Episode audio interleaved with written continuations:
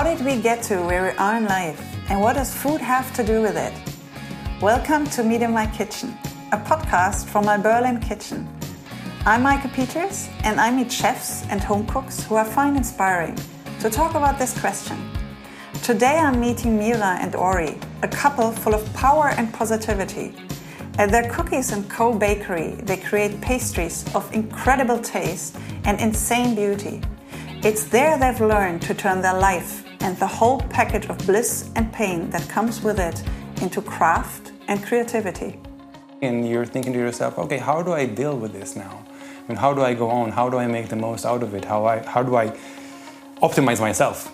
Because this requires so much more out of me, out of us as people, as parents, you know, actually being there for someone who needs you so desperately and you don't even know in what senses. I mean, you don't know what is going to be required of you. And then all of a sudden came a song by Sade. It's called "The Long Winding Road," if I'm not mistaken. And the chorus says that there is a long winding road, but there is a voice inside me that says that everything is going to be alright. And it was just exactly what I needed at that point. And I just started crying, like right there in the in the street. And as emotional and all this was was, I remember telling myself, this is one of the most beautiful moments I have ever had in my life.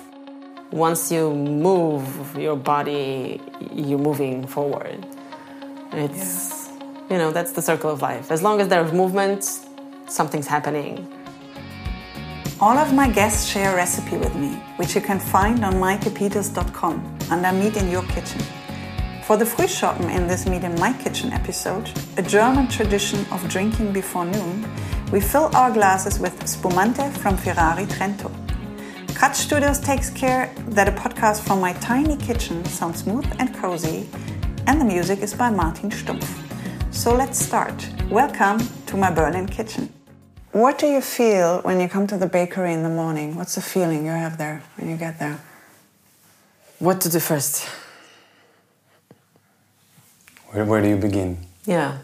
No, it's like like categorizing like okay should i turn on this or put this or what to go this and what to go that it's like so your brain starts working immediately?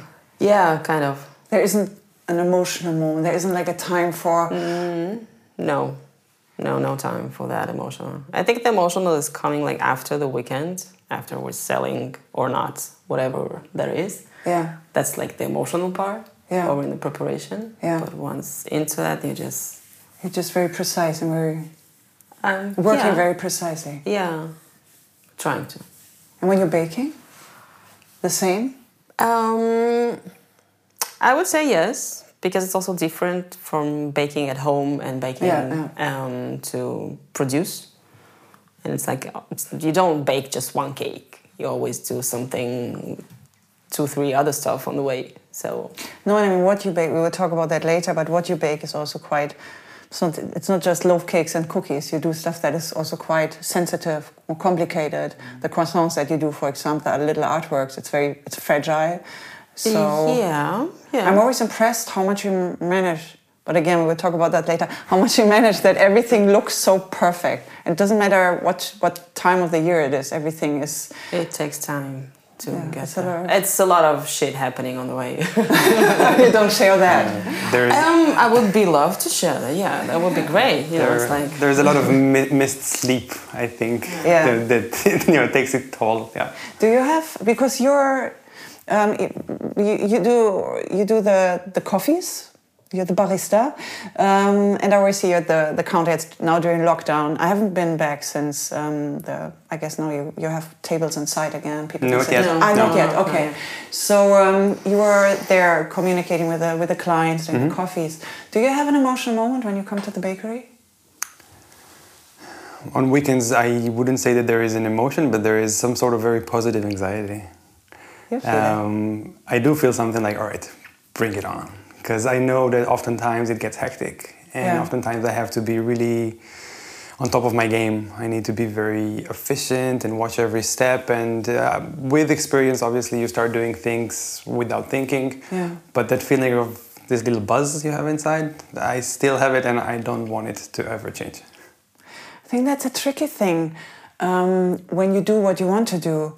That at one point because it's so much work, it's so much pressure, it's so much you have to function. The way you describe Yeah. it sounds very much I have to function.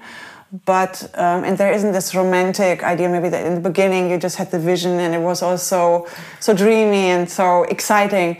And I think that the task is really what is so important, but it was so difficult to keep these magic moments. But that's it's always easier to say than I mean, if you work on a project and it's just stressful, then maybe sometimes for a year or even longer you don't have any magic moments. And it's more afterwards that I've tried also tried to remind myself, like, hey, this is this is a gift. This is you're doing something that is actually I can actually ask her something in that sense because I know that she uh, is very innovative and she likes to come up with new things very often. Sometimes we say too often.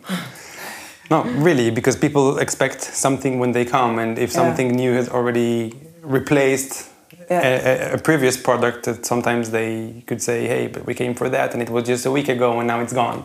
and you're like, oh, Mira is already far ahead. I'm, I'm bringing this up because I think that this is one aspect of hers that keeps her interested and keeps her, you know, into her work because just thinking, constant thinking on new things and innovating and trying new things is one of the things that actually, I'd say, keep her fire burning, so to say. Yeah. Is that right?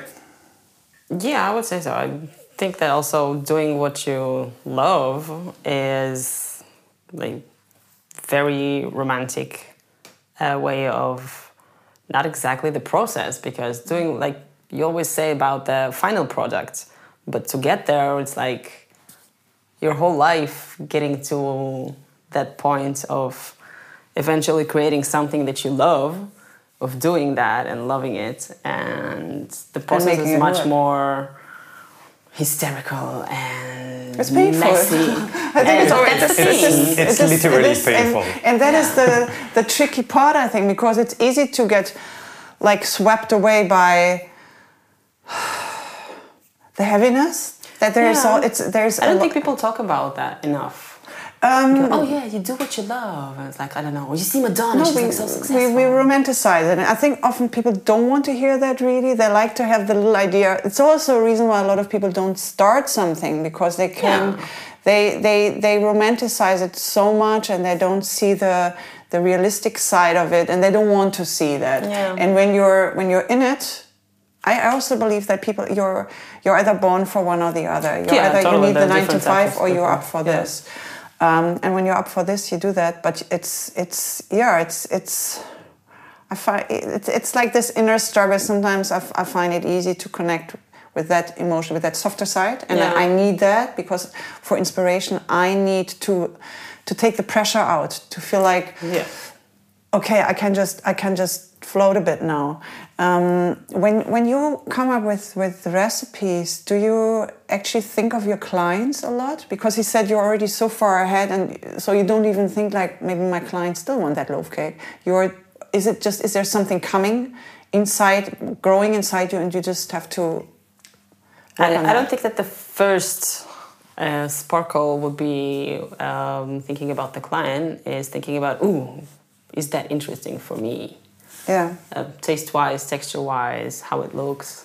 yeah, And then it's like, okay, I have to take in Yeah. like also other. How much would it cost? Is it realistic to get the uh, ingredients? Um, and then, yes, the client, definitely. yeah. I mean, before we start more about this, I'd like to talk about how you actually got to where we, where you are now. Um, Mira, you're you're born in, in Moscow, Uh, 1980, Gondwana, yes. um, and you lived there until you were 11. When did you feel, first experience the pleasures of sweets and baking? Was that was that a, th- a thing in your family?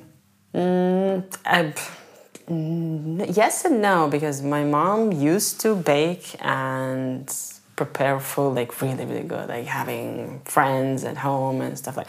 But then again, it was also the United, uh, the Soviet Union, so that was kind of you know remembering now what was for me like wow that's so tasty oh my god it's like really did you get into your body that um, but yeah you know as a child you see things differently and the experiences But are there still certain sweets from there that you, you still oh definitely love? oh yeah What are, what are you? um, they're the bon- bonbons. Uh, they're kind of nutty and uh, milky. And there was a cake. It called um, moloko. It's like birdie milk. I know it sounds like really gross, but that's that's how it was. uh, with kind of a souffle-ish, uh, jelly-ish, creamy-ish, and that was like the top of the things that you can get in the Moscow in the 80s. So, It although sounds really 80s. Yeah. I mean, just- I think it's the same in every country. Here we we had we had like an eggnog torta that was really big here in the eighties. Yeah. Or like what there was also stuff like pineapple, whipped cream, coconut. or What I mean, now this sounds quite normal. Back then, it was so exotic. Oh, Yeah. have a pineapple it was a big thing. So, but the nice thing is with food memories that you, you can't disconnect it from that anymore. So it will always be mm. connected to how you felt when. I mean, how we were in the, Yeah. in the how we felt in the 80s. Um, and that's why, yeah, maybe there weren't the abundance that we have today. I mean, obviously, it- Definitely. it- it's, Not it's in like Russia. no, but even Yes. here, even everywhere, I think it's It's true, yeah, yeah. because we have such an exchange of cultures now of people traveling so much and people want everything everywhere all the time i want to eat here what you have in tel aviv what you have in what you had in thailand what you had Yeah. in um, wherever it's we are so used to having everything constantly and sometimes it's nice to think back of a time where you had your three four five cakes Yeah. and you were thinking, do I feel like this, this, or that one? It's not worse, it's just different. I think Yeah. it's just, Yeah. just No, it a was different, totally different. Um, concept. Um, so the, the, the, the did cooking and baking play an important role, uh, like a daily important role, or was it more something? Okay, on the weekend we have coffee and cake, we bake mm, something. I think it was whatever it was more something to celebrate because once again Soviet Union you just don't party whenever you feel like. Yeah. And yes, the holidays or birthdays and yeah, that was like Yeah. really special things. What are your memories of this time in general, your childhood? It was cool for me. I mean, as a child, yeah, just running over. So it was a proper city childhood. Um, yeah, we were also traveling a lot, um, you know, in the Soviet Union in between, and also going a lot to countryside. And You have siblings or? you have siblings? oh, well, that's complicated with us. Okay. yes, Let's not go there. yes, but I'm, I'm just like the little one, so Yeah. I grew up without. Um, your family moved to, to Israel in 1991, Yeah, uh, and it was also the end of the Soviet Union. kind of. Was yeah. it a coincidence or was it? I don't know. I really don't know what went through their mind or like the timing exactly. There was like so many things happening at the same time. Why did they decide to leave? Um, I think they had enough of the Soviet Union and they wanted something different. Um, also, part of a family from my father um, like escaped or went to Canada, so that's like how they also tried to go there. Yeah. But tati tata, and they got stuck in Israel. Okay. Yeah. Sounds like it wasn't really. Not Yeah, that was, was excited about it. In a way, how exciting can be um, in different ways. Um, yeah, but you know, life gives you different Yeah. aspects. How did you feel about the move? I mean, it's quite a change and everything. It was suddenly, yeah. I, I was not prepared to. I was not told, okay, like we're leaving everything here and going to a totally different country that you will know no one and you speak nothing. It was like, okay, just come on, we're going on a plane and that's it. And then You didn't speak English. I spoke no English, no Hebrew, no. I spoke Russian and French because I was in a French school. So you had a cold start, rough start. Um, yeah. Frozen.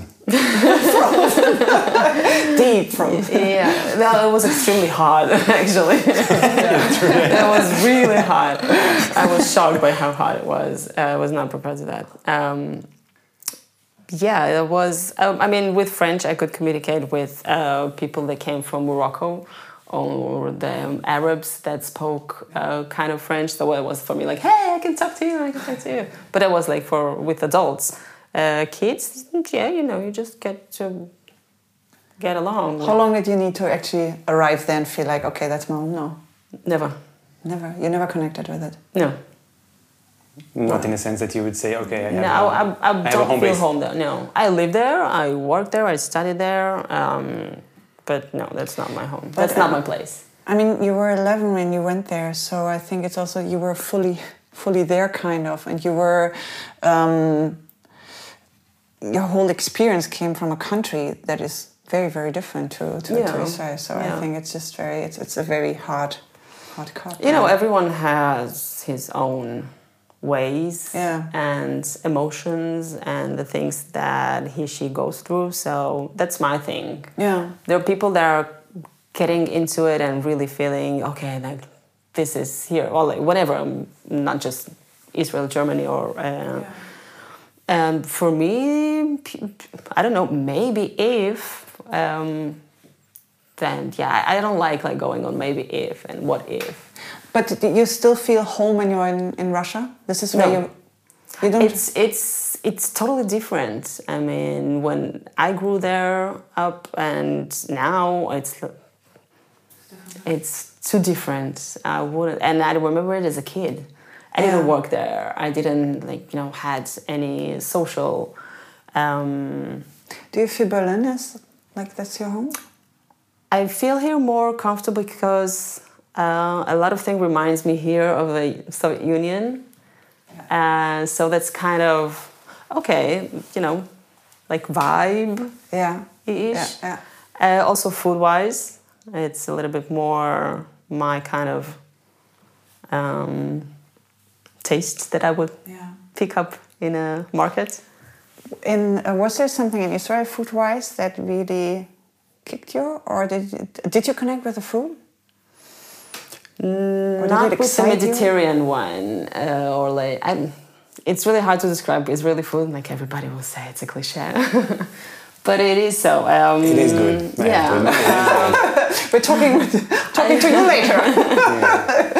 um, but yeah, I mean, I discovered there a lot of tastes and combinations that um, I got them and I took them with me. I mean, the way you work now with food, it is very, it's very vibrant. It's very, it's like a firework. It's very, it's colorful. It, there are a lot of layers. Yeah, it's probably textures, flavor, somewhere and um. I'm just trying to, to understand where it's coming from because I mean, the Soviet Union, it was you had to, to imagine kind of the firework you're now. Nothing against the Soviet Union, but Yeah. um, there was just there, there wasn't all of this there. It was one And- shot, yeah. But what you do now, there, there's just so much, and I'm just trying to understand if if, if, Um, I think it's if you of- that out of yourself, or if it- Probably.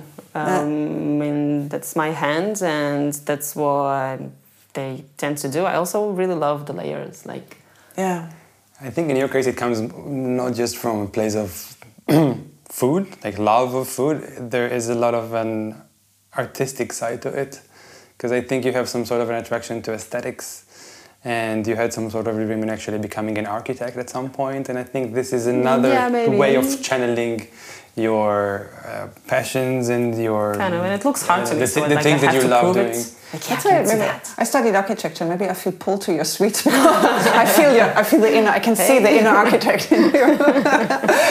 but I mean, you need kind of a bit of. here. You need when when I think of your your yuzu uh, meringue croissant, you need kind of a bit of. Um, um, st- static, uh, not, not st- like but the structure of it. I always feel like, how does it? Ho- how do they manage to hold it in shape? Why is it not not falling apart? Um, when when you lived in Israel, did you just feel like it's not your place, or did you miss, miss Russia? I didn't miss Russia because once again we traveled there when I was 17 and I saw like you know you see them also physically you when you were 11 you're that high and when you're 17 it's like seeing things oh you're not that tall as I remembered you so you see things differently Yeah. you think differently um, I can miss a few things that but still it's like childhood memories Yeah. um, so it's not realistic After high school, you um, studied physical education. Is that right? Why didn't you? Why did you? Ch- it's quite a change actually from physical education to Yeah, well, you know, becoming a uh, baker. I used to make fun because that's how I get clients. I make them fat and then I train them. Oh, that's Um, If only. so you actually have a second business. You know, yeah, in the back. She's a vicious trainer, by the way. Vicious. It's also you're very very skinny. It's Um, because of kids. You, Oh, okay. you have to run after them. You carry them, and they're heavy. They're actually heavy. um, when did you drop this idea? Um, I never dropped it. I love doing it, but now it's like I don't have the time. Yeah. So we always there. Yeah, at some point. But at one point you participated in a, a pastry course. Was it just for fun? Or did you have in mind, hey, maybe this I, I would like to? It was started as a fun, and then I also signed up like for um, a short version of the course, and then I was okay, I like it. Let's continue it. Let's expand it, and yeah, and then it's just Was it the first time that you were in touch with this kind of baking, this very more professional kind of baking? yes, yes. So before it was like normal home baking, Yeah, just relaxed recipes, throwing and that- things and let's see So that coming was the first. What what sparked the idea to to do that? Um, I just, I don't know, it just caught my eye. And I said, okay, that sounds interesting. I never done that. I want to study that. So you, you, saw, you saw an ad, like a yeah, yeah, that was advertisement. advertised, and I was like, yeah, mm, I want to, yeah. But I mean, also in, you have amazing sweets in, in Israel. You have quite a Yeah, are. credit. You have, um, I mean, then in Jewish baking, there's Yeah. just so much yeast baking, particularly. Um, there is a lot of there, are, yeah, there are a lot of amazing recipes, but different to what you do now. I mean, I remember you started a bit more, more basic stuff, but now it's yeah, because that's what I study. I studied like the Yeah. classic French Yeah. way. Um, and that's how, you know, that's when you start and you feel more comfortable at yeah, it. yeah, yeah. And then once you see, okay, there are a lot of more. Um, Ori, you were born in Israel. That's why I you think about Israel totally different. Um, not entirely, but let's Okay. continue.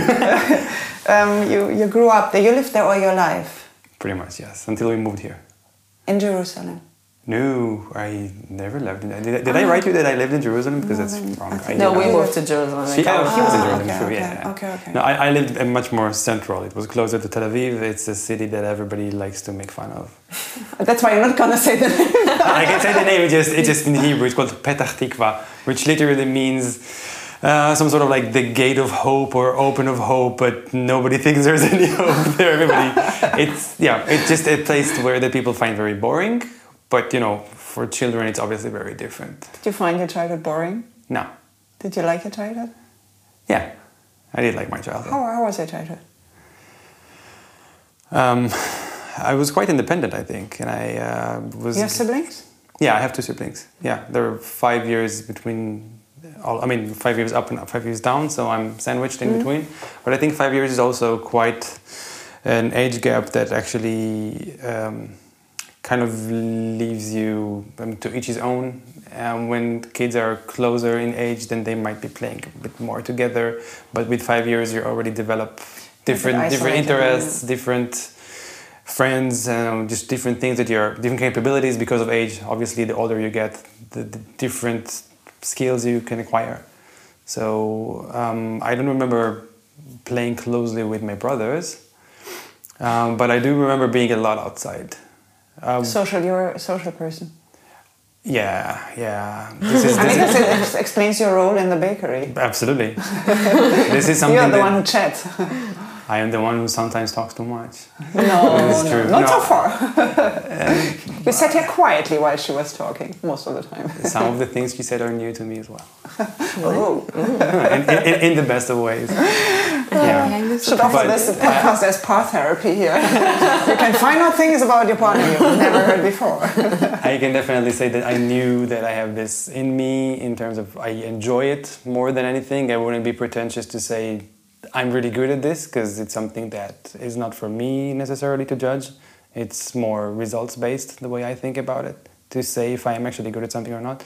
But I felt like if I take this upon myself, actually socializing with, with people and being you know at the front, then this is, a, this is something that I really enjoy Yeah. and a skill that hopefully I will be able to develop even more to the benefit of everybody and more than anything clients But you do it. In, you do it in a very natural way. It feels very much. Your bakery has some. What I always liked about it, it's not there. There's not a huge. There's not a marketing idea behind it. This was not a marketing decision. These are two people who are passionate about what, what they do, and you both kind of follow what you follow your talents and the skills that you developed. Um, and there is something very, very honest. Also, when, when you share stuff on, on Instagram, it's it's It's just us. yeah. It's to, it's mean to say it doesn't look reflected. It doesn't it doesn't look like you have you're thinking what do we want to send out there into the world. You just do what comes. We don't have time for that. yeah, exactly. You just do. we literally say that we want us what we want to send out to the world is just ourselves Yeah. I mean, there is some thought behind it, but the thought is exactly this. We don't mean to portray any image or try to give any sort of an impression that is specific. We just do what we do, and everybody can take whatever But they that's want the out strength of it. of your place, and that's why it's unique. There are a lot of True. places. But I have, I have to say, it's also at a disadvantage No. because not everybody finds it very attractive. I think that actually sending a very specific message, being very direct with what you're trying to say, and not just showing yourself, has a lot of strength.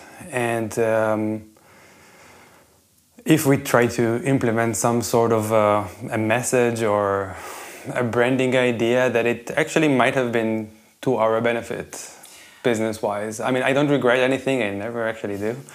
But I do think that um, coming to a specific concept and being able to deliver a very direct message, a description of who we are and what we're trying to do, is something that a business needs.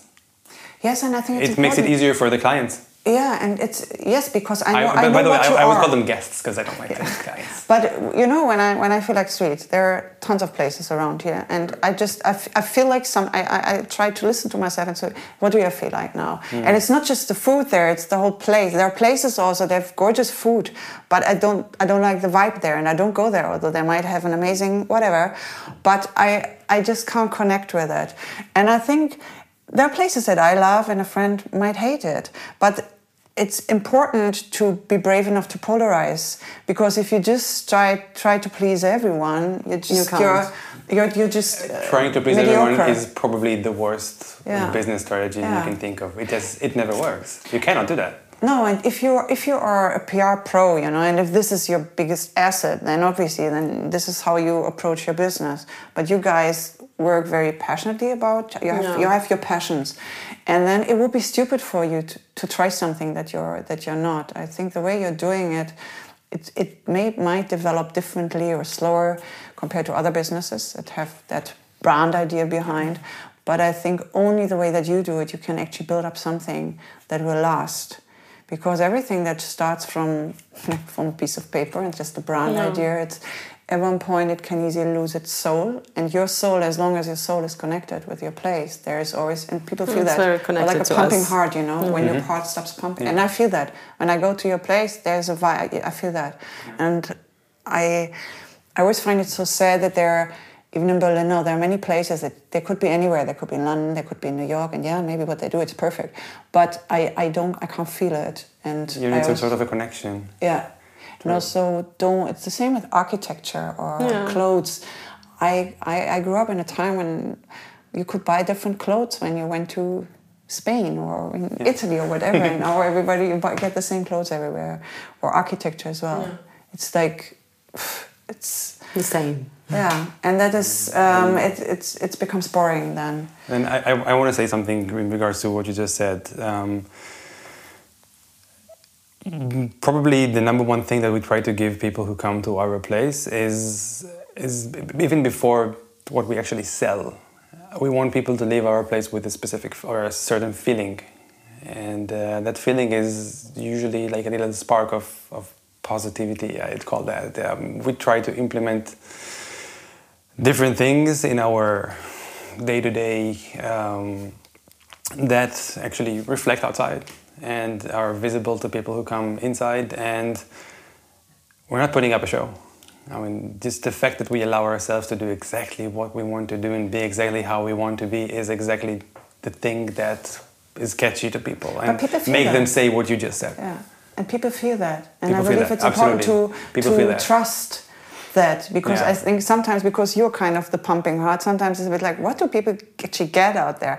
But people do feel that you always have the ones who just come for the show and they don't care. It's just they you, you go to a place because everybody goes. Some people just come it. by to say hi and leave, which is nice. It's nice. They actually, we feel like people actually care about us. Yeah. Uh, and they don't see us as a place that produces that. They see us more than the products, and it's like a double double blade sword, however you call that, because you do want your products to play a very very significant role. Because this is at the end of the day what you sell. But then again, actually putting ourselves at the front is also very unique. So uh, it's kind of like walking between the raindrops and trying to find the best path. But when you when you reach that, and people just stop to say hi, that means you, you touch people, you reach people, and then when you manage that, people will start telling their friends, "There's this place Yeah, that's sure. really really No, good." And word, you- word to word is the best, obviously the best marketing there is. And, and when Florian Domberger of the Brotwerk Bakery in Moabit was here, he said that social media and all of this is great, or having an article, someone writing about you is all great. But what builds up your business is really, and what keeps it running, is when people when people talk about it, when people tell their neighbor, "This is a really good place," and then it pops on Absolutely. and on and on and on. And this you you that's what I mean with on a superficial level there can be a lot of attention it can be very loud um, yeah a lot of loud attention that you get for for a little while but to make it last and to make it like that the roots can go dig deeper and deeper. You need people to kind of fall in love with you. People need to fall in Yeah. love and feel like I want to go back there. I want that in my life. I needed mm-hmm. the I think that the fact that we say it loud and clear, that we are very, very open, and open not just in how we communicate, open to, to accepting everybody. And you know, I think it also has now even more of a meaning when we have, you know, like a special, uh, not like we actually have a, a, child with special needs. Our little daughter has Down syndrome, and this actually requires, uh, required, and still requires us to actually, you know, put our deeds in, you know, in the same place where our words go. Meaning, we said that we are very open, that we accept everybody. Now we have to practice it probably until our last day on earth because we have to you know bring this little we creature live up it. I mean, we actually it's it, it, it's our lives like this is really what we do and we will have to make sure that our child gets the best path in life into being accepted and obviously it requires us to serve as, an, as the best example possible But it- she teaches you a lesson that everybody everybody should should learn that and live like that. That's how she we- just that- reminds you daily That's how what we important think. Totally. Yeah. But you know, we had this message and we had this um, uh, state of mind and, and way of thinking before she was born, and then when she actually, you know, um, came into this world, then we said, okay, now. We, Let's practice it. We, we get Let's do it. the ultimate test, so to say, because you know we've been for that and we, we communicated in, in a specific way, but now we actually have to practice to actually do it. You know, it's it's not just you know letting out slogans. It's not just saying that we, we like that and we want it to be like that. This is actually doing it. Is it every easy day. to keep that up every day, or do you have days where you feel like You do it without thinking anymore. It, it's just automatic. it doesn't need energy? You don't need energy to keep it up. You need You endless to have energy. You need energy that sometimes you don't know where to get it from because it is so demanding. Yeah. But then the little successes that come along the way, they're like a huge amount of fuel that you know, propels you forward.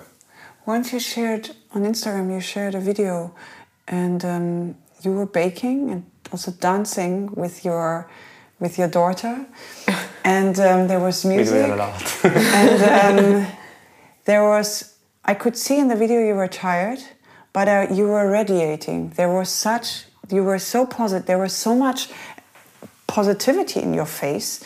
And i could I, there was just a lot in that little video. I could see this young couple like working hard so that you have all these perfect sweet masterpieces there.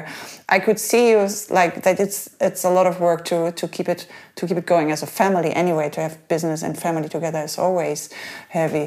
Um, and that really this video really i think this really this video is also the reason why i wanted to meet you guys and talk to you because it, i asked Shall we myself dance? well, yes afterwards please would you dance You're an me amazing dancer. I'm just saying, with or without kids, she, I could watch her dance forever. but i was so impressed with all the the energy and the positivity and it wasn't this fake world you know i put on makeup and i try i, that, I, could, I could in, in that moment i could see everything i could i could see how hard things are in your life how your, your struggles but I, I Wasn't could the see Spanish song? I think. I don't remember the No, music. well, well, I, I, I was too distracted by you because I was really like I was totally pulled into that, and yeah, and I, yeah, I asked myself, where does she get the energy I love from? dancing. I love dancing. That's like, and, and that's kind of connecting how I work and the physical education because once you move your body, you're moving forward. It's, you know, that's the circle of life. As long as there's movement, something's happening and you can do it, you can work it. It's easy, it's hard, it's shit, it's pretty, but it's moving. And that's like, you know, like, well, locomotive. Oh, why? I. Oh. Locomotive. But you're aware that you have to keep it moving. You don't expect the outside to keep it moving. You know No, that you are- no, no, no way, no way outside. You don't expect anything from the no, outside. No, I don't expect anything. from the I think outside. this is this relates No. to what you described earlier when you moved to a new country as a child and then you discovered everything from from the beginning. It forced you into being very independent and taking everything in your own hands. And I think this is like a state. Yeah, this is a state of mind that stayed with you to this day and probably will always stay with you because you do things by yourself. I mean, yes, you get help whenever it, it is accessible, but if not, then screw it. You just keep on going. You do what you got to do and, and, and make things happen. And, and but this could have made you just a very hard person, but you're not. And this is what touched me in that video. There was so much love and so much softness and so much, but just you know what, life give give me dancing with me. give me the lemons and I'll make a lemon ricotta. Exactly. exactly. um, uh, doch, I, I want to talk a little bit about um, your life, Ori, because you.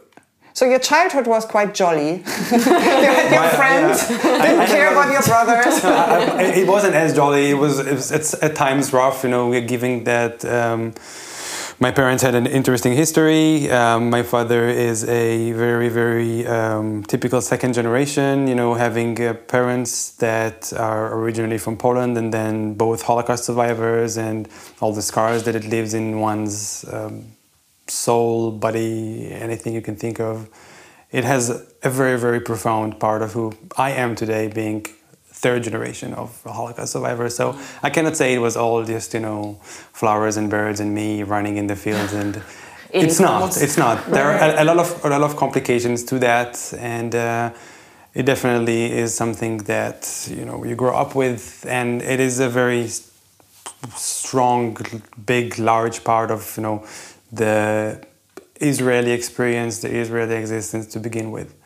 So yeah, I, I, it didn't it didn't pass on us either. Were were there communi- communi- was there a lot of communication about this in your family? Not at all. No. No.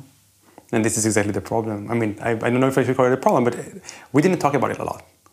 My I, I didn't know Not my. in family, like in school and stuff. Yeah. No, I mean the Holocaust is very, very evident and very, very. Um, it's something that is just Present, exists. it's Is present. Yeah, present is, is is the word that I was looking for. It is always present. It is like looking at you from above and always kind of dictates um, the way forward. So something like that would not happen again, as they say in Israel. But it is also a very traumatic way of looking at things because if you're always trying to navigate your way through the world, just making sure that there is no huge catastrophe that would happen again, then you operate out of some fear. And uh, it is a very, very complicated uh, and demanding way of thinking uh, if you, you know, just run your everyday life based on that thought. Is it common that it's, It's like a, it's like a collective trauma that I would say that uh, Yeah, of of course. as as a nation Of course. But is it common that people that families don't really talk about that? I think so, I'm, I'm not sure to what degree, and obviously all the Holocaust survivors are slowly, you know, passing away, and there are less and less of them. Unfortunately, I think it's also you can say it about um, the whole World War II generation, not just Yeah, the. Holocaust.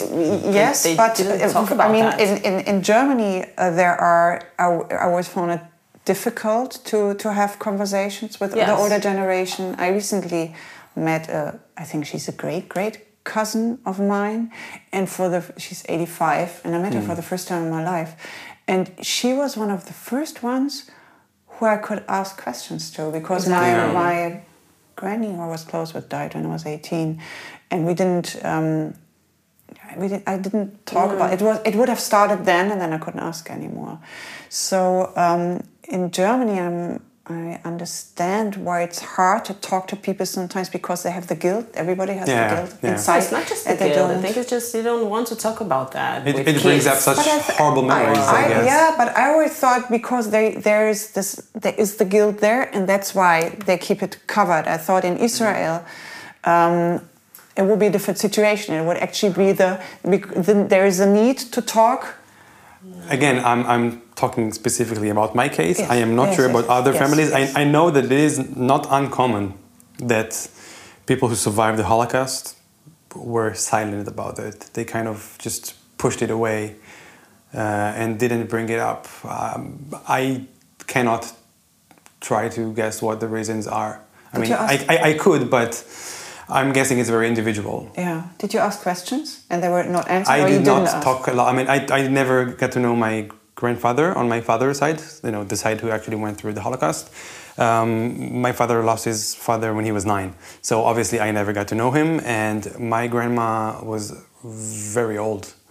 Um, she had my father when she was 45 as a second round after her entire first family was all murdered they were all murdered. And um, you can think of what kind of a trauma she, she kept her life with, you know, and despite everything that she went through with my father, everything was still very much present. This, this huge, you know, it, I, I don't know how she kept on going, but, Yeah. you know, and um, yeah, it, it is very present in, in, until to this day. And um, I just wanted to emphasize what kind of a role this this played and it still is playing in many people's lives over there. You um, mentioned that um, you, went to restaurants with your father, so you, Yeah, have a, you have a close relationship with him. But it's just Yeah. this was a topic that you wouldn't really touch. It was never something that I even had in my mind. It wasn't something like mm, I want to ask a question, but I'd rather not to. It just never really Okay. came up. It wasn't a part of our day-to-day life, and I think that I started actually thinking about it and addressing the issue much more frequently when I, only after when I grew up, when I started thinking about my own personality and taking better care of myself in terms of you know psychology and all that. And yeah, it did come to a point where I just went to therapy, and it definitely came up over there. And it also allowed me to take some time and think about everything that my father went through as a second uh, generation of, you know, Holocaust survivors and everything that they went through. And it just gives you such a different perspective on everything. So many things make such, so much more sense once you actually look at it from, from this point of view, Did it considering everything they went through. Did um, moving then to Germany, did that touch the topic? Did that change something? Did that not really. My, my, my father, I, I, funny enough, my grandma, when, when she was still alive, she uh, took advantage of everything that the, the German state, the German government, government offered her as, you know, compensation or whatever you call that. Um, she was allowed to come once a year, I think, to Baden-Baden, to a very fancy facility. And she went. She never, oh, more than that. Um, when my father was, I think, three or five, I'm not sure, they actually moved to live in Munich. So they went back from living in Poland to living in Germany, despite everything that Germany had done. So I don't think that there was ever a, pro- a problem with the existence of Germany in their eyes, to their eyes. They never had a problem with actually going visiting there. She did had a lot of curse words to say about Germans in general, out of you know obvious reasons, but she didn't have a problem. But there was a separation between the history and the, the actual country. So the, the it was yes, pretty much. I, I think uh, I'm guessing again we've never actually had a, a conversation about that. It is actually would be it, it would be an interesting question to ask my father because probably he would, he would be able to give a better answer than than, than I that I could because I'm just clueless. Very often as a German, I ask myself, Yeah. how does that feel um, to be to to to come back to a country that that left that so brutally destroyed so much True. within within your family. It is very very diverse because I definitely know of people that you know once I announced that I'm moving to Germany, some people definitely you know it rose some eyebrows. It's like how can you or how could you live there? You know, giving all the amounts of blood that were shed on those lands and. I don't know. I mean, I, I don't have a, a good answer for that. I mean, I can definitely say that whenever I pass by the, the Holocaust uh, memorial next to Tor, it, it, it's moving. I mean, it does something to me. I, uh, I cannot deny that. But it never comes to a point where I say, what the hell am I doing here? I cannot live here. Um, this would be a topic for you know, a, whole, a whole conversation. Yeah. But Yeah. yeah, I, it's just really really complicated and there are so many different different ways of thinking and so many different I don't know opinions of Yeah. yes and no and to each his own eventually Um, so you, after your, your childhood, young man. yeah that just went from being wonderful to being joining- horrible yeah oh, you know what? Life has there are always two sides. It's Yeah, yeah, exactly. there- there- I- I- there's never just one side, and No, no, it's no. it- it's the.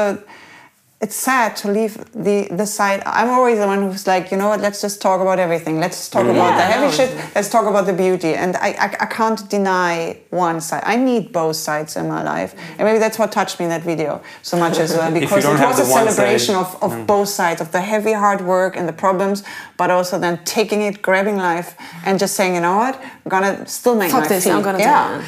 And um, I think that is kind of a secret to a happy life to just True. stop fighting against it. It's there. Enjoy the happy. Yeah. Enjoy the good. To grab that. I don't think that there is good without bad or the other way around. I mean, everything that we experience is eventually based on comparisons. I mean, I was like, oh, this is wonderful. How do you know that it's wonderful? Because I know it's not terrible. What is terrible? the other way around. So, you know, you have to be able to compare. And if you don't go through the hard times, then the, the, the good times don't feel as good. Yeah. And when we stop trying to push that the negative out and we actually chill with that, Yeah. then life just becomes um, a happier place. Um, you were a combat soldier in the army. That is Yeah. when I see you sitting here and talking. Yeah. That's, I can't imagine that. How did that happen? It's a It happens collective thing. I mean, everyone in eh, Israel. ev- ev- so so many, especially men or like you know guys, boys actually back then with 18, go through the same the same thing that I went through. You know, we joined the army, and it's a very common thing to go and be a fighter. Um, funny enough, when I was um, still in high school, they uh, they bring you through different or they take you through different processes to actually decide eventually what you're going to do, what your role in the army is going to be. And I remember that I was doing some tests uh, that had to do with computers and you know working in intelligence. Um, I think it was quite classified because they weren't able to actually explain everything to me back then. But they brought me to an interview and they told me if you are interested in, in the field in general, we would like to accept you. But I told them that I want to go and fight because this is it, nowadays it sounds weird and I don't know what to think about it anymore. But uh, my way of thinking is definitely changed drastically. But back then, you get this. It's funny because I think you could relate. We called it being poisoned. It, and it, it was meant in, in a positive way. When you when you have this poison in you, it means that you have a lot of Motivation uh, yeah, you're really motivated to go and contribute and do your do your part and being patriotic and yeah, once you grow up and you uh, actually you know go through life as an adult, you understand that you're being sold some sort of a story that is much more complicated than that. And I'm being careful into saying is wrong or right or correct or incorrect. I'm not going there. I'm just saying it is so much more complicated than what you're actually able to fathom to comprehend when you're just 18. yeah. You were Or- or- 18 when you started. Yeah, you finish high school, you, you know, wait until you're drafted, and then you go. And obviously, the system exploits the fact that you're so young and your way of thinking is so underdeveloped, being just 18. And you know the entire community, the entire society tells you that you know doing your job and doing your role and contributing is something positive and something that you should do. Then you just go and do it because this is what everybody does. What right? made you realize no, it's not? actually being there and experiencing stuff you know having it's, it's all in retro- retrospective because it actually took me a few years after going through ex- those experiences to actually process everything that I went through. But now, th- back then, uh, the Israeli army was still present inside the Gaza Strip. So I was in there and I heard fire guns and I was shot at, nothing happened. And I saw, I literally saw rockets flying over my head.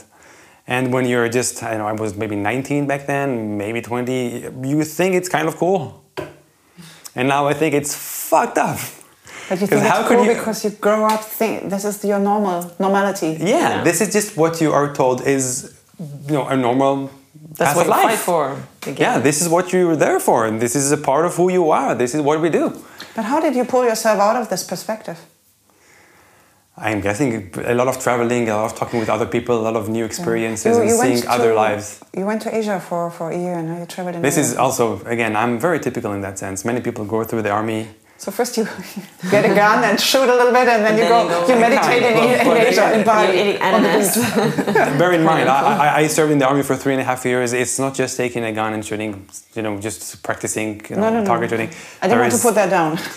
You want to get rid of that at some point. That's true. Not everybody. Some people. I, I know people who are 40 and still love the army and love going to you know doing their service whenever they can. I don't. I also changed my my military job after a while, but again, it still is the military and it still is the same way of thinking. And I think that being um, open to many different cultures and experiences and experiences of other people with whom you engage in conversations out of sheer curiosity. This is also one thing that actually led me eventually to leave the country and live somewhere else, just because I loved this very international, open. Um, I don't know Place. environment in, around me. I, I, fle- I felt like I'm flourishing when there are many different languages around me and people from very, uh, very different uh, cultures. I felt really confident and I felt at home. You, you decided to move to Berlin relatively quick after you, you got you were together for a year and then you decided Not to, even, yeah. Yeah, yeah, Yeah, yeah. And it was quite a test. You're still here together. We're still here. why, why Berlin? It's his choice. I have, as I think I said before, um, my father's family moved to Munich. Through that, they got, they got citizenship. So I just inherited the citizenship. But, but you didn't want to go to Munich. You said no, I'm Berlin. Um, Berlin had, was back then and probably still is considered much sexier, I think, than, than Yeah. Munich. I mean, I don't know. I, I have been to Munich before, by the way. It's beautiful, but I think that um, the way things run around there is very different than here. It's not as international and not as vibrant. I think it's it it comes to me as a more conservative place. Correct me if I'm wrong. It- It, it, to- to- totally, totally. Yeah. From that's the problem is also even as a German. After you lived in Berlin, I have no. I could move to the countryside somewhere, but there's no other city you can actually go to, or I could go to. I in- guess in so. Even after the people do in Berlin and go live somewhere else, Yeah. uh, it definitely has to do with also family status and stuff like that. Um, but yeah, I just moved here because. Oh, oh, oh, by the way, it was always considered very günstig, like very cheap, very easy to live. Yeah, it's changing. changing it's little changing a lot. It's true, but. You know, it's uh, for somebody who is relatively young and wants to, to start a new chapter in life. This is very attractive. Yeah. yeah. So, um, how was how was your life here? Did did you bake? Start baking straight? You worked at Kanaan, no? Um, Also- yeah. Did you did you were you responsible for pastry in the beginning? You just did everything. Uh, no, no, just the pastries. Uh, Just the no. pastry. So you came here and baking pastry that was Baking immediately that was immediately part of your life to make your money. Mm, yeah, it made it to that. So it's As soon as you became legal and you Yeah. could actually Yeah. work. Yeah. yeah. How was the experience at Kanaan? Was that important for you? Important yeah i think every experience in every work that you do you like it or not it's an experience for you I love the food there. I haven't been in a long time, but I love it there, and I always love i don't the like idea. hummus i don't eat that so Oh, okay. I No, but you never did. It, it, it has nothing to do with them. You just don't yeah eat that kind of no, no, no, general yeah. I, I, But what I always loved about the place is that it's actually uh, an Israeli guy and a Palestinian yeah, yeah, Yeah. doing it together. And I always, again, here there is this emotional, the soul. It felt like it's. This is the. I mean, the food is gorgeous. I went when they were in the old place. Yeah. you know, sit outside. The food was amazing. I ordered so much. I know that people. I have friends from Israel, and uh, they. al- I know they can eat a lot and they order a lot. I ordered so much that the guy looked at me and said like. It's too much. and I was like, "You're supposed to sell the stuff to me. I'm the client here, you know." And I was like, "I want to eat it, and we eat it all." But it, it's kind of these are dishes where you just want to pack the table. yeah Yes. It's just when you're there with only three people, it's was a bit of a problem. Um, did it influence your style of, ba- or when did you develop your? Did you define your way of baking through all these experience here, through Definitely. Through Berlin? Yeah. Did Berlin shape you as a baker? Yes, definitely. Um, also, you know, just seeing what everybody wants, or like the mainstream, and then like more, as long as it's getting more interesting, like the smaller the. Um, well, no, no, I wouldn't say like now it's getting smaller. I think now people are more interesting in No, but you do, different and you do other try to get to a specific market segment that is relevant to what you do. Yeah, Definitely. Um, well, working with Kanaan was really specific because they had this um, Palestinian um, Israeli line that they that like you have to stick to that. You can't go with um, I don't know with Copy. yuzu to that. Yeah. I mean, like you can, but like not really. How, how did that get into your life? By mistake, I would call that. yeah, I was just like getting there, getting some food, and then I asked. No, I actually worked with us before that. Yeah. We got to know each other uh, even before they started the restaurant. So we knew, we knew the I mean I knew the owner personally because uh, we um, worked together on a different project that had nothing to do with food whatsoever to begin with. So we just got to know him, and then you know when they decided to open the restaurant.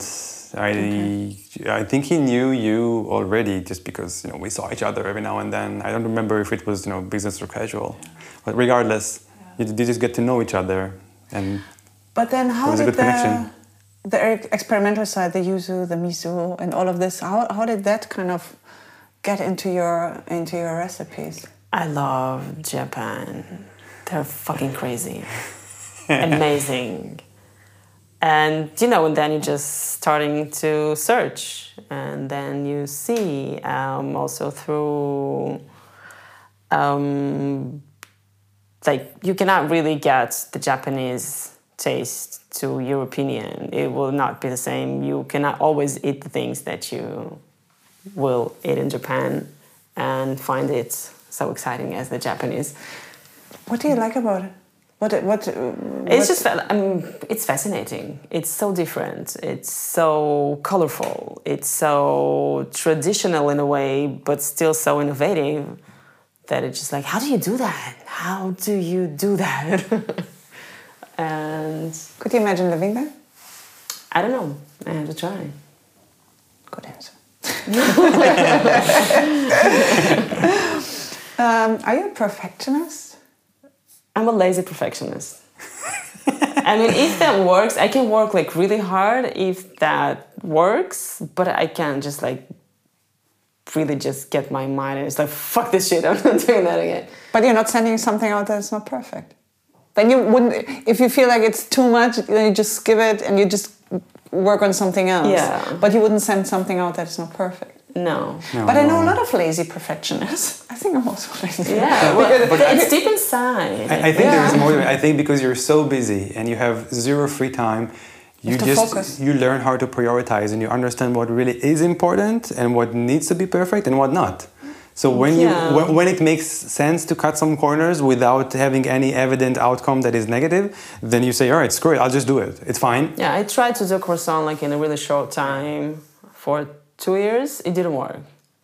like you have to give it Yes, time. sometimes you can shortcut, sometimes you can't. Yeah.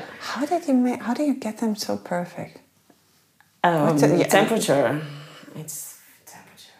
They're always they're so they they look industrial. They're not always. No, No? I fuck it up. I I I- fuck it up. We love fucking up. I mean, it, it, it's it's like your hand signature that not everything looks like a machine made it. We want this to be evident. It's good. I mean, they everything looks like an individual little masterpiece, but they're so. And even when you put them in the box and I come home, they still look perfect because sometimes you buy something riding it's your bike. gorgeous. That is, that is once very I good had to it know. on the 'cause bike. even- I, I'm so scared of putting things in boxes. No, it's it's like I think the first time I came, I had it in a box and was with my bike, and then on the oh. cobblestone street, I was like, oh my god, what's what's a meringue gonna do? but I could still do an Instagram picture. it looked that go. perfect. Mission accomplished. Um, Are you, do you have confidence in the sense of when you feel that something is right, that you feel like I'm going to send it out there, and yeah, maybe someone doesn't like it, but you feel confident with it, and then Yes, it's also- no one can rock it really. It's the um, the practicing and that's the experience. Like okay, this this this no, yes no yes no yes yes yes no, or like you practice your hands and your eye. Like the brain is connecting everything. Is it actually important to hear something from to hear what other people then say about it, or Yes, does it fit to what you feel? not always. They the client surprises you sometimes. Um, for good and for bad, yeah.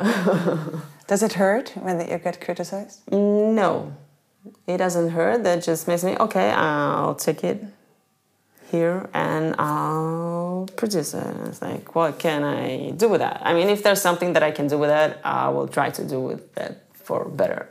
Do you have proud moments? Do I have proud moments? Um, define proud. Proud.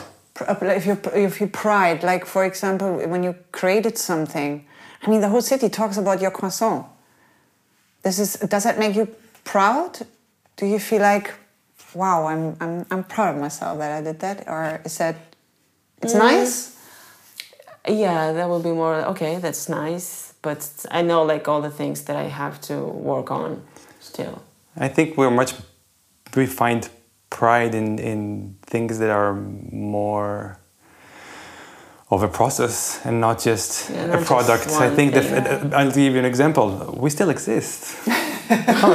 Seriously, I mean, after everything that the whole world has gone through during the last few years, and specifically Corona and all that crap, us being in the very stressful situation that we are, you know, uh, having the children that we have, and having all those difficulty, difficulties and all those hurdles, the fact that we still manage to do what we want to do is an incredible achievement.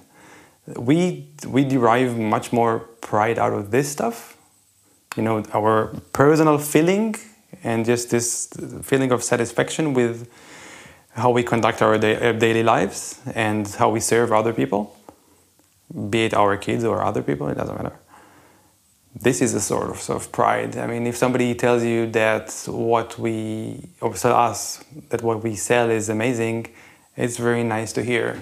But it's like a little moment of being pleased with yourself and then moving on.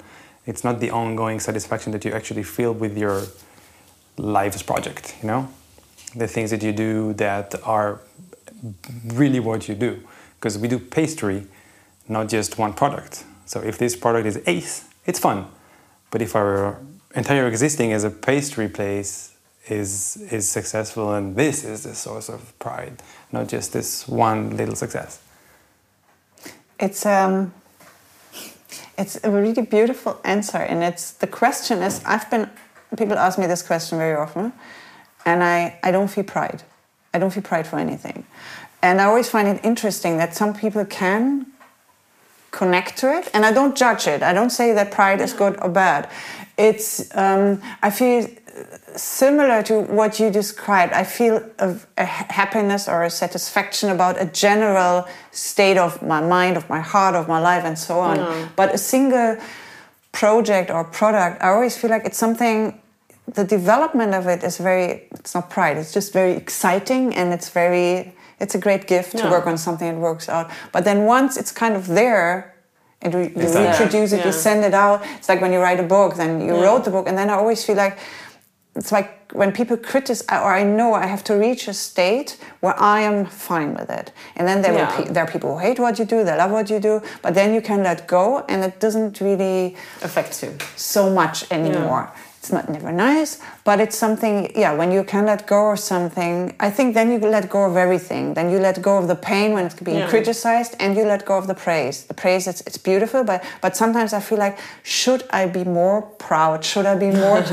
but I feel like it's. I it, I find it a weird concept, but I find it interesting how people answer to it, and the way that you answered to it is actually very. that, it was nice.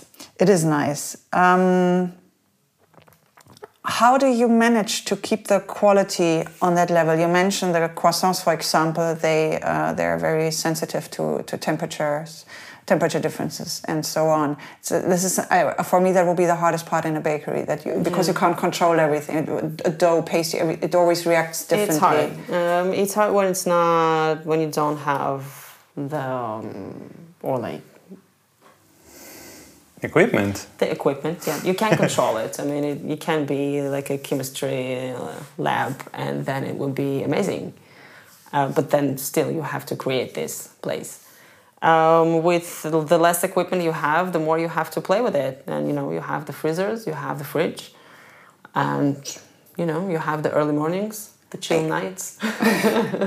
You're baking a lot at night.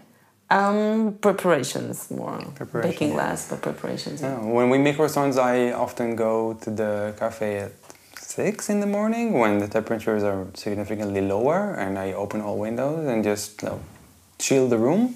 So when she comes, maybe two, three hours later to prepare the croissants, the environment is much better. It's uh, you have to take everything into Yeah. consideration just to make all you know. And Just play with it. Yeah, make it more like a, a lab. But you know what I'm thinking? If you had like quarter million, whatever money to to have the perfect equipment, then you would sit here and say, yeah, we just we have that computer You and still we program it and whatever. it. But I think what it, because we talk about your life and your life means that you get it. Which usually we wouldn't do that, but once we did it, we're always happy that we do. You go there. Really do you remember talking about the romance in the process Yeah. before that?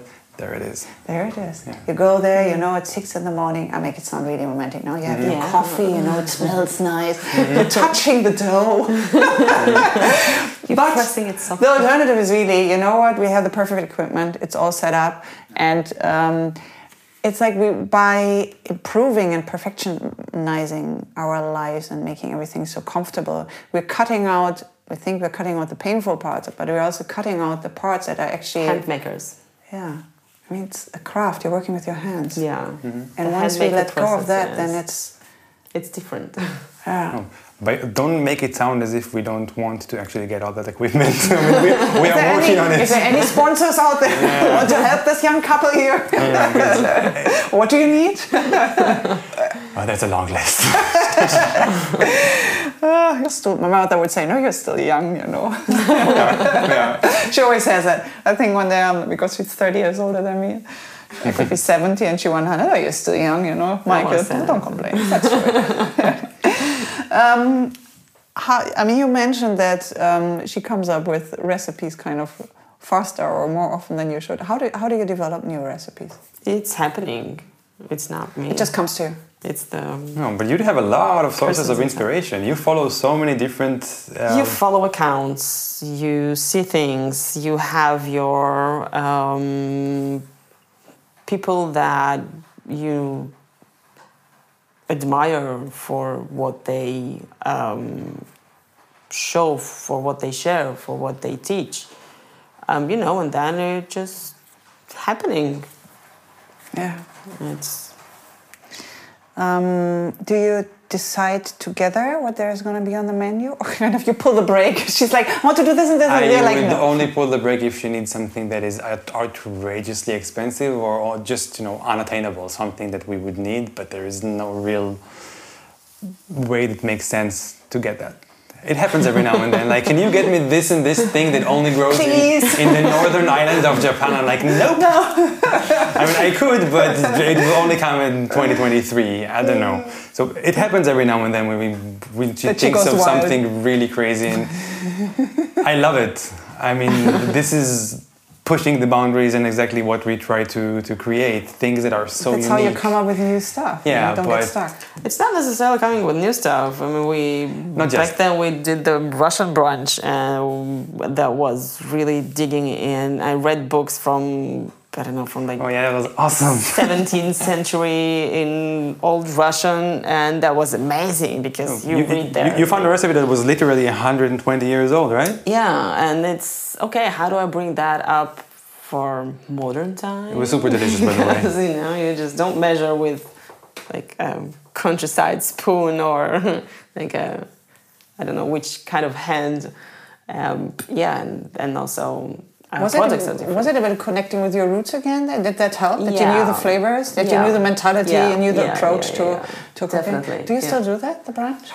No, because you don't What have the that brunch? No, we don't. No, do we don't do the we- brunch we- anymore. yeah, the I never had it. And all my friends are like, and their brunch was so good. And It was like, really good." It was know amazing. It is true. We had we had uh, people I would not uh, name here, but we had help from dear people who helped us a lot, and we will forever be grateful for that. Well, people have been really crying. This is your brunch is one of the things where people are talking about it like like it's Christmas. People still call us and ask if we still do it, and are sadly disappointed when we say no. But dealing with food is just such a different, a, Differently. di- a, di- a whole different thing that we decided we d- don't want to put our cards on anymore because at the end of the day we want to do what we excel at and also what we enjoy the most. Yeah. And that's definitely baking pastry. What, do- what do you have on, on the menu at the moment?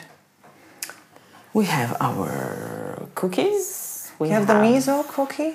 peanut butter miso. Peanut butter miso. Yeah. We have the compost, which is the most amazing thing on I earth. started calling it the king of all cookies because Yeah. it is the king What of all is cookies. in it? You have pretzels in it. There's everything in it. It's like compost. You just like composting. It's called the compost cookie for a reason. huh? Yeah. because everything you find in the fridge, you just throw yeah, in. kind of. And it's just salty and sweet, and it's you know dough and butter and sugar and, and hmm. No, it's it's really good. It's so satisfying. yeah. You have two loaf cooks over. You have a chocolate one and a lemon Yeah. ricotta. Uh, the real yes. And the Uh, lemon ricotta is actually the one that's a recipe you're going to share with the, Yes, the listeners. I would the Meet in My. Kitchen podcast. It will be on the blog on mikeypeters.com um, when this podcast comes out. And I love lemon ricotta cake, and yours is my favorite. I've had quite a few in my life, but your lemon ricotta cake is so freaking good. It's like perfectly balanced. The the lemoniness, the the texture is amazing. It was a good recipe It's that I got into. so good. Yeah. I Uh, did you love it. update it me by yourself? Have you made any changes? We, I think you did. Yeah, we You always do. updated it. Yeah. What are you doing now? What do I do now? Oh God. I don't know. Um, what did you what did you change with it? we changed the for uh, calamansi um, juice with lemon juice, not just lemon juice. oh, okay. And that brings it. If you know calamansi, it's just a little bit mandarini, lemony, Yeah. mega extreme Orangey, sour, like as it on itself, but it's extremely flavorish and. We need to change that. Just a few I weeks think- ago. Yeah, like three weeks ago, something like that. Oh, there is also yeah. There are probably a few other creations that you haven't tried yet. Like we have a miso black forest cake, which is oh, like a, Oh, I a, have to a, a, a take on on the classic. Yeah. Yeah, and it The brings black me back to things that you said that you still want to have things that people recognize. Like you know, once you say Black Forest, people you know people open their Yeah, eyes, especially here in Germany. But in that sense, people are very old school. But if you put a twist on that, and yeah, the- people love that. yeah, exactly. Because we love the connection we have through to But you have to understand what is Yeah. that thing that you put Mm. a miso on. Yes, but it's also okay. I had a million uh, Black Forest torten. Yeah. True. Then give me something. Give me something Exactly. new. No, but, um, the fact that there is a name that people recognize, Yeah. it, it, get, it, it, it needs to it be pulls there. you. It pulls you. I would Yeah. definitely try it just because of the name. Exactly, yeah. You you have the babka, but you changed something with the babka at one point. don't yeah, we don't have it anymore. You don't have it Um, anymore. um, yeah, I but just you got also did change because your old old babka pre-corona Yeah. was different to the Yeah. babka you had, and your old old babka Like the was fern. freaking amazing. I know. The vegan one. The vegan one. Yeah, well, it used to be vegan, yeah. Yeah, Why it did used you to be take vegan. that out? She I got got bored. tired of it, yeah. She I got was bored. like doing it forever and it's like Yeah, and I mean there are many "Ah, places make like babkas, but yours is It also, really yeah. really good. I love that. Um, Yeah. Thank you. Can you come back? Can I have a wish? Can you come back? I'm sure if it ever makes a comeback, it would have some sort of a twist to it as well. It probably wouldn't be as it was. It's like you know, it's like something you have a list and then you just pop it on the back and. and The great thing with babka is you can really play around with the filling. You can do the It's most amazing filling. Exactly. but and it's it's but it's very I love yeast dough stuff. Yes. I really love that.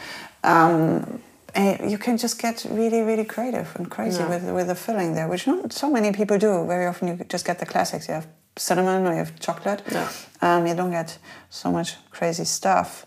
There's a place around the corner. It's a German bakery, and they have like a yeast knot and they have a pumpkin seed filling, uh, which I had never used before for, for fillings. And then I, I did something with white chocolate and pumpkin seed. and Yeah. It's just some, nice sometimes to just get a bit playful because we have the classic, we have the hazelnut or the poppy seed Yeah. fillings. Uh, it's just nice to be. If you need some inspiration for your babka, we I would had just, to, just to see a babka on your menu again. bees for Um, babka. Then you have um, the the croissant, but I, I guess you are not the only one who does it. But I've seen it at your place for the first time. It has this very flavorful filling, the yuzu filling, which is Yeah. pops in your mouth, and then you do- do the purple meringue. So it's it's it's really it looks so perfect. The first time I felt. It's like, can I can I cut it? You don't even know how to, to eat it You, because you it's- can. That's the thing. You because- can. But it looks You so. have to get it looks so beautiful. It looks so perfect. Um, you but you do variations. You don't always have this one. You had you do different ones. Uh, No? the yuzu came back uh, lately Yeah. because of temperature and the cream and the meringue they could stay um, a little bit for an outside temperature. Um, so we have this one. We have the double baked uh, macadamia cream croissant. yeah, it's also fairly new. Every, Um, everybody does an, a- an almond croissant, right? I think I haven't been at your place in two months or something. I missed out on Yeah, everything. but we decided, okay, everybody um, does you know an almond croissant. Nobody Let's- does macadamia. Let's make it fancier. Let's let, let's use macadamia nuts, which are obviously Tasty. amazing in taste. Yeah. I could munch on a whole bag of macadamia nuts easy. And yeah, the, the result is quite mind blowing. I think I have to order everything next time I come. Please do. Like one, one. the- I think the last time I came, I got. I, I just met a friend, um, and I brought sweets, and I, I think I, we had like six, seven, eight different things, and we, we just I had such a sugar rush after that. Yeah. I was like totally buzzing, The but it best was kind of worth rush. it. It tasted so good. But still, that lemon ricotta cake, that was one. Although I, I felt know. totally stuffed, I always kept like Hmm. putting my fork into into that. That's my breakfast. Yeah. Yeah. Sometimes. How do you stay so skinny? Um, Come work on the kitchen. if the working hours weren't so shy, I would have considered- no, actually, I wouldn't mind doing that for a day. I like for a day. You'll be there soon. Yeah.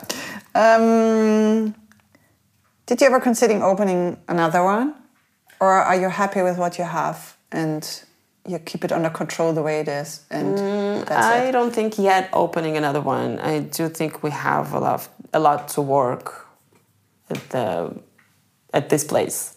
Like we have a lot to do to make it more stable, to offer more, to be open more.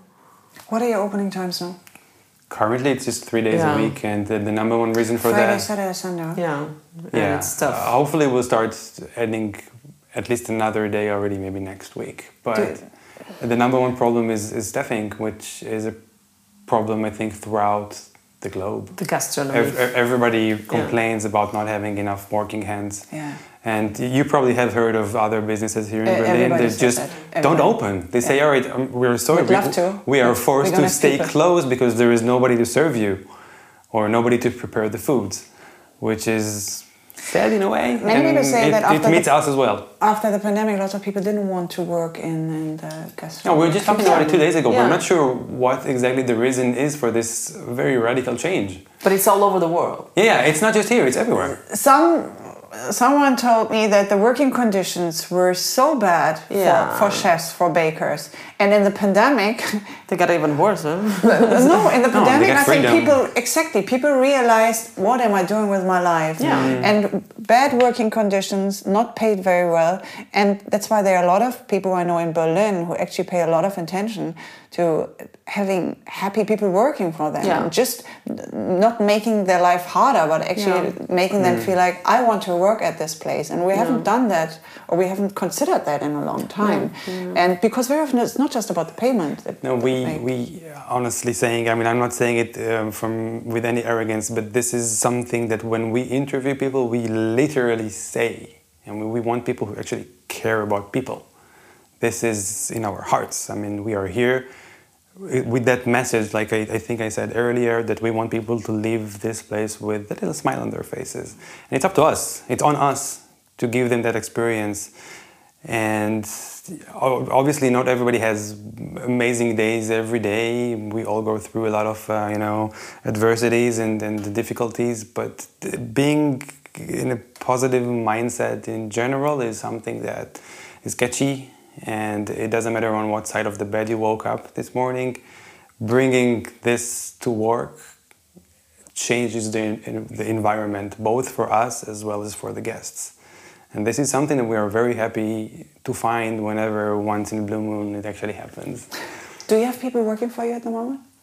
Uh, we have Yeah. Lior, which is uh, the, the pastry queen, of course. Lior Yeah. is an amazing is our personality and he's our Beyonce and the world's Beyonce. And we're happy to have him because he, he takes a lot of load off of us and he has exactly that mindset we are talking about. We know that he already got offers from other places and he stays with us. And it's not because of the payment. But I mean, I'm, I'm I'm not implying on how much he gets or not gets. it's the thing. It's it's not the issue. yeah, it's Right. about. I mean, he likes working with you guys. He likes what I you. think he, be- there he is. believes what we believe in. And uh, I guess as a baker, it's also exciting to work with you. I mean, I would love to bake with you. I would just to see. I would just like to see you bake. Yeah, you'll actually, see. Uh, not every day, not at six in the morning. um, but there is so much creativity there. There's such a precision. It's actually exciting what you do. It is something that is, yeah, as a baker, you're not just baking the same buns every day. It's, um, I, I can imagine that for young people, for anyone, older people as well. It's just a very satisfying environment to, to work in. But obviously, at one point, people all feel like, also feel like, okay, um, because Berlin isn't cheap anymore. That is one of the biggest that- changes. That's Yeah. what I said. A lot of people left Berlin also, moved back or whatever, moved on. And That's why either payment goes up, Yeah. or I mean, it just has to has to balance, uh, be balanced, which is a bit of a problem. Um, do you like working as a couple together? Is it a gift or a curse? for us, it works amazing. Um, I think that was one of the first thing that I said to Ori when we decided on this idea on going on opening a business together. Um, that we will be amazing Yeah, um, we are business couple. like literally, it, it's tough. It's hard as shit, but yeah, you have to work it because you work at home. You your home is at work, and you discuss so many things that There is no work-life balance. exactly. Um, It's just it's not something you even consider. You just do whatever you have to do all the time, and everything mixes with everything, and that's absolutely fine. But when you love what you do, then it's Exactly. There isn't really a separate. There doesn't need to be that separation, really. It uh, we also say it should not be easy. Uh, By That's right. definition, it's Yeah. not meant to be easy. If it were easy, like what kind it of wouldn't take you recipes? far enough. You know. Yeah. I mean, you don't go distances without uh, having to put an effort. And oh my God, how much effort we put into that. yeah. The great thing is, you you got so far. I, you worked so hard, but you're both sitting here with a smile on your face. It is so nice to see. Thank this you. Is, you, you, you both, you look like happy Deep, deep inside, we're broken. No, you can't. You can't actually make it. You know what? The eyes don't lie. No, no, no, we don't. No, no. I'm, So I'm, you have I'm, that I'm obviously joking. Yeah, and You have that yeah. spark. This is um, that's nice. So, talking about spark. oh, yeah. Move on to the sparkling now. so, Coming could up. you, careful with the microphone. The Could you get out over the, the spumante or Ferrari? Ferrari. Beep beep. Do you want to open? Yeah, why not? Why not? You need Don't a towel them. just in case? I Uh, just let me start with this first, and I just need to find this little thing that actually opens the bottle because these are tricky. You never find them. It's these little teeth, I guess, here. Are you working on a on a baking uh, recipe project at the moment that you're kind of trying to to solve that's not solved yet? Um, yes. Are you allowed to talk about it? Oh, it always, um, you know, it always with croissants and making them better. And Is that the biggest struggle, the croissant? well, once it's a goal, yeah. Once it's a- um, I do want to bring some of the brioche feuilletés back as well. Hmm. Um, Yeah, they were under. Um, Underrated. underestimated, I think, and they deserve much more respect than they ever did Oh, get. good brioches. yeah. Oh, they're amazing. Yeah. amazing. And I just It's butter and eggs. totally killed that. you cannot go wrong with that. All right, finally. Do you? Um, I mean, you mentioned Japan as a, as a yeah source of inspiration. Um, where else do you pull your America. inspiration? America. Yeah. Yeah. America. Why, They're what- crazy. Like they're Yeah. the other scale of that. they, they just throw everything together and like, Uh, they put have everything with sugar. So yeah. Pretty much, but I, a few of the accounts that you almost religiously follow are American. But still, I you know I see and kind of I do not know how that to open through this. I think I'm going to shoot it on something. and It's probably- fine. This. Wow, you do it. You do it in a brave way. I'm always too scared to do it like No, that. I- you you're turn you're gonna it? make it pop now. And Do you want it? I, No, no, no. Now you I'm- started. No, No, seriously, I'm. no, you I'm- have to Finish You have to finish. I'm just, just need to know thinking how. it, it it just looks so. It's Okay, we're, we're not watching, step. you know. We're making you nervous. what I learned about America is the fact that they Oh, there are so so brave with just. Boop! America. Oh, and America! right. They're so brave. Plop! The glasses are glasses. there. Um, oh yeah, I forgot that was this. just in case, but Yeah, you, right, you right. didn't. Better safe than sorry. Um, and let me put this over there. I think they they helped me to relax a bit. America, because I grew up with a lot of German baking and cooking tradition, Yeah. Italian, French traditions. My mother cooks very traditional, um, influenced by different countries, but uh, she stays within that country. Yeah. And Americans, they really just they, they pull something from there and from here, and it becomes that that colorful melting pot. And I found that very freeing. I, because they, they use more often more elements than I would use. I, I still prefer to have a bit of an overview, but they, they taught me to bring in that what we spoke about before that one element. You know, do your black forest cake, but just play with it. This one element Yeah. that is playful, and um, this I really the confidence to do that I got from from America. Definitely. I would say that they also don't mind using food coloring or whatever Yeah. um, additions to food, which is mm, like there is an American way to do that, and there you can do it a little bit differently and not that bright and not that. No, it, it should Um, be bright, and they don't. It's not questioned, and it's not looked down at, and it's Yeah. not they. It's not overthought and wait. Can I actually do that? Is that too much? Yeah. Too much doesn't exist. Just if you feel like too much, do too No, much. the, Yeah. the one thing you always cut in half is the sugar The amount. sugar. Yes, yes. but let's say cheers to too much once in Cheers to too much. Cheers to too Cheers. Thank you for being. Thank I mean, visiting me in my kitchen and being on the, on the podcast. Mm. I have ten last quick questions for you, and then you have to go and pick up your daughters. Oh, that right. So yes, you still have two daughters. Forgot about that. Um, your favorite dish in Russia? Just one? Just one. You can Potatoes. say potatoes. Yeah, Russian potatoes What's with special? dill and butter, like from the taken out. Like And you, you just put butter on and fresh dill, yes, salt. salt. I've never done that. Oh, it's amazing. Everything with dill. Put dill and everything. Dill is a god. Um, oh, yeah. In Israel, your favorite dish? Um, I'm probably going to be cliche, and I think I only understood this after I moved here. But falafel, Perfect. I expected hummus now.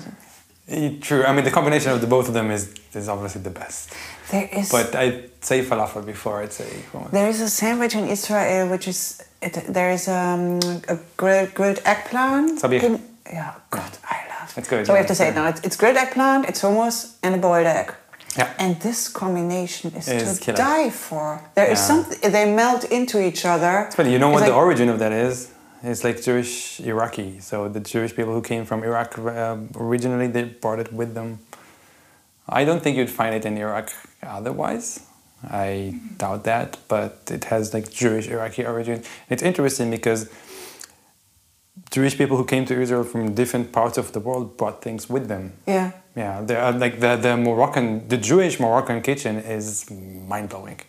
There's also a lot of fish, a lot of spiciness, many interesting spices. So yeah, every every region of the world had a Jewish community that brought something to this crazy melting pot. All my Israeli friends are they're all obsessed with food. And I'm always asking myself, where does it come from? But I can imagine that there's this country and people are coming to this country from all over the world. And everybody's like, here's my food. And it's so damn good. And then the Yeah, next yeah, one, no, my food is so much better. Um, no, so there is a healthy competition. yeah, but that keeps it mm. on a, on a so rich. Yeah, exactly. so, Absolutely. because everybody's always like, they did they did it well. But the Iraqis they, they did it well. But uh, actually, then in my, my we are actually the ones who I invented that. Just enjoy everything. I don't care what came from Where where. it comes I from. just if it's good, it's good. Yeah. A food memory that changed your life.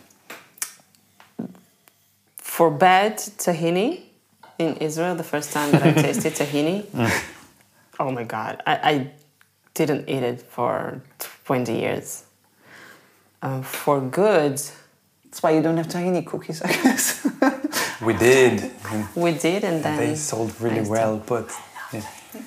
okay, a good one. For good, we were in Rome in a restaurant and we ate uh, was a panna cotta and I just cried. Oh my it God, yeah. was amazing. I couldn't help it. I It's so know. funny. Last night I was at Horvath restaurant and the chef told me that sometimes he has clients there, guests there, and they actually cry. And he said, I don't know what to do then. but it's it is Bring her a food. napkin. You need a napkin. Um, it, food can really make you cry. It's something so Yes. emotional. It's so touching. Oh, it was so good. A food memory that changed your life, Owe? Speaking of crying, um, I was in Goa in India, and I remember being very adventurous with everything I had abroad. And there was a dish called shrimps vindaloo, and I'm like, it says Goa style tradition. I'm like, all right, let's have that. It was the spiciest thing I've ever had in my life, but at the same time, very very delicious. And I don't think I've ever had something that was so spicy that actually made me sweaty and crying, like literally crying, but also so enjoyable at the same time. Because you know spicy is pain really. You're a it was- masochist. it was painful.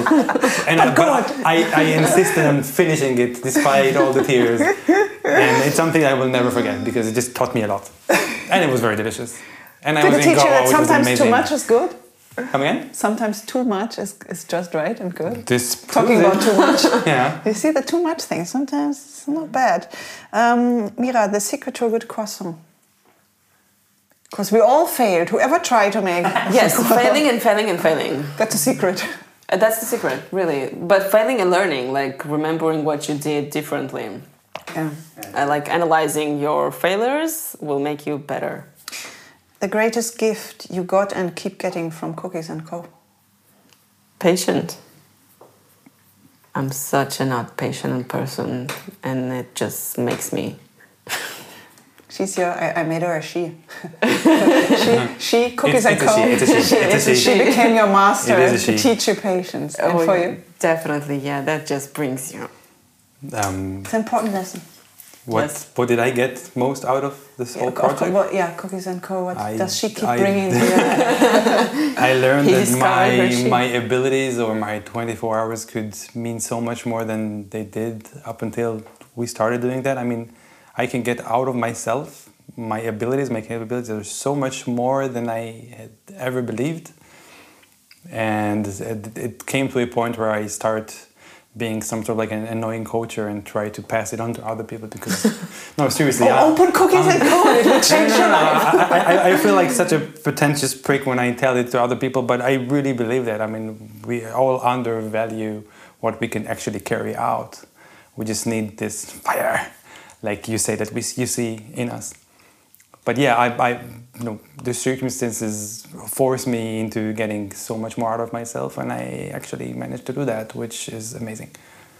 And we can go right to the next question. What are you thankful for? Everything. No, seriously, everything. I'll give you a very emotional example because I keep on getting to that. After Olivia was born and we found out that she has Down syndrome, um, she was hospitalized and we didn't exactly know what was with her. We later learned exactly what was the issue and a month later she had to be operated and it was a whole rollercoaster of emotions. Mira was still with her in the hospital and i remember going to the s-bahn station to go to the hospital. I think it was like 8 in the evening. It was raining and it was september. So it was kind of fall beginning and I was just listening to music in my, in my headphones, and I had my uh, Spotify Discovery Weekly. Just you know, it shoots you just random music, and I'm very, you know, very emotional at that, that point in time, and it, it wasn't. It was just very confusing, and you're thinking to yourself, okay, how do I deal with this now? I mean, how do I go on? How do I make the most out of it? How I how do I optimize myself? Because this requires so much more out of me, out of us as people, as parents, you know, actually being there for someone who needs you so desperately. And you don't even know in what senses. I mean, you don't know what is going to be required of you. And then all of a sudden came a song by Sade. It's called Long Winding Road, if I'm not mistaken. And the chorus says that there is a long uh, winding road, but there is a voice inside me that says that everything is going to be all right. That's a long chorus. And it was just exactly what I needed at that point. And I just started crying like right there in the in the street. And as emotional and all this was was, I remember telling myself this is one of the most beautiful moments I have ever had in my life because it just brought so much emotion out of me and it made me almost euphoric despite all the circumstances, despite how difficult everything was. So I told myself, am I am able at this very, very difficult point in my existence derive something positive out of this, then you win in any case. Like no matter what happens, if you see the good in any situation, you, you, you can achieve anything pretty much. Thank you for yeah, sharing. Yeah, sure. I, I, love sharing this story. It doesn't happen often, but I love sharing this story because I, I, I can. You see on me how emotional it makes me. Yeah. I think it's felt even to people who just listen, not necessarily see me when I see that. I love that story. It's so positive. It's a, you're your own. You are your own teacher in that respect yeah. through that story. What are you thankful for? After that story, can't beat that. what can I say? um, what am I thankful for? I guess yeah, well, everything is like easy to say, but it's. Um, I guess I'm thankful for sometimes noticing those little things on the hard way that pushes you or cheers you up, and um, yeah, and like that's the small flue on the way that keeps it burning, and not necessarily. Um, being always busy in getting something or achieving something or being proud of, but I really like learning, let it go in the process. Um, you know, sometimes I do that most of the time. but yeah. when it does happening, it's like those moments that I always said, and that's oh, it's like thanks and thanks and yeah. I guess you can never say maybe. I don't know. For me, it's just like one thing because you're never alone in any process. Um, know. What is his greatest talent? Patient. What is her greatest talent? I'm patient. She she's unbreakable. Nothing breaks her. Nothing. I can see Not that. Yet. I don't know. I can see that in both of you. It's funny because you deal with things so differently, but you're both Yeah. freaking rocks. I, I was not like that. This is something I got from her. This is something she, She taught turned me. you into a rock? No question. Yeah, she gave me so much resilience that I did not have before that. And you know, be- believe, no, it's true. and belief that you know, again, this whole thing that um, I learned that I could do so much more. It's a lot of it, of it is, is on her, thanks to her. No question. I wish that were the last question now because it was really beautiful, but I have more. what would you like to pass on to your daughters? the hard time and teaching dealing with hard time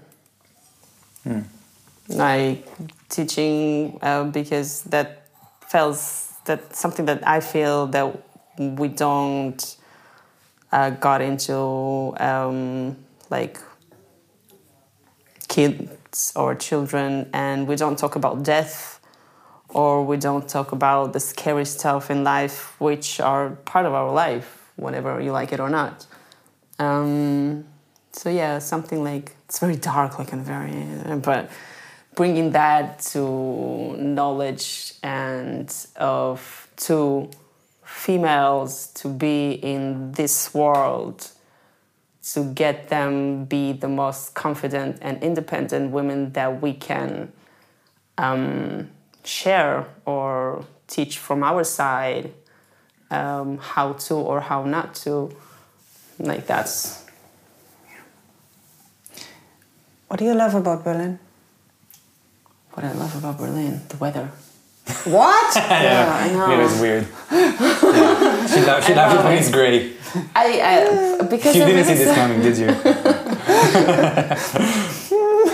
and the berries the Yeah. weather and the berries Oh, I love the red currant. I bought so many red currants and um, black currants.